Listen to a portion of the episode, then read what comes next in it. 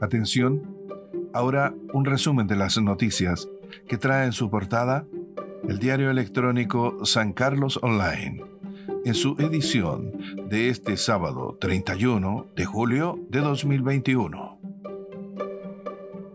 A nivel nacional, piden terminar con castas en Ministerio Público para mejorar gestión.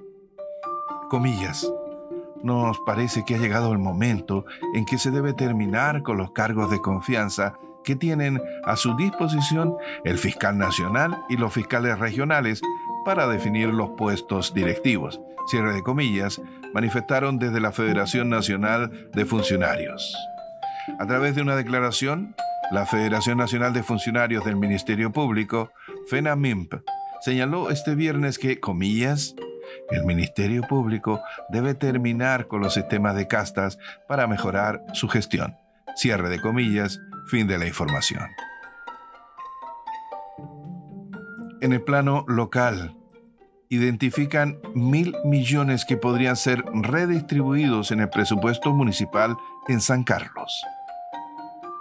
En un reciente consejo municipal, el nuevo administrador, Cristian Pérez, dijo que en el presupuesto recibido de la Municipalidad de San Carlos ya habrían encontrado más de 500 millones de pesos destinados a proyectos que no podrán realizarse y agregó que se sigue revisando más a fondo y que estimaba que llegarían a unos mil millones de proyectos cuyos fondos habría que redistribuir.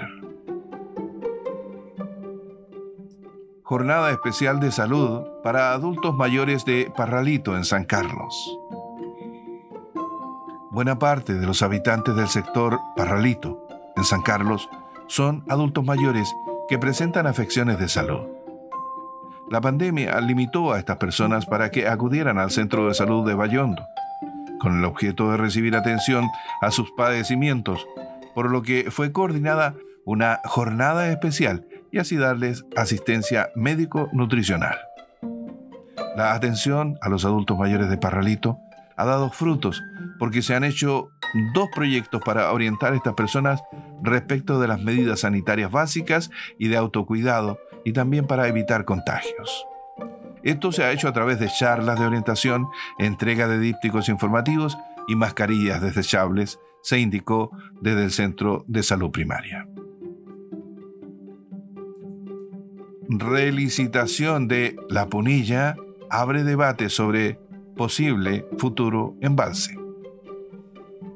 Diversas reacciones generó el acuerdo alcanzado por el MOP y la empresa Astaldi para poner fin a la concesión del embalse La Punilla y destrabar así la demanda de extinción del contrato que presentó el MOP en septiembre de 2019 proceso que estaba paralizado debido a la declaración del estado de excepción en el país.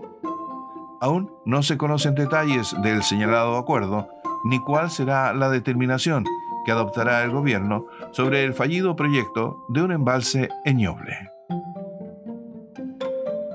Fin. A este resumen de las noticias que trae en su portada el diario electrónico San Carlos Online, en su edición de este sábado 31 de julio de 2021.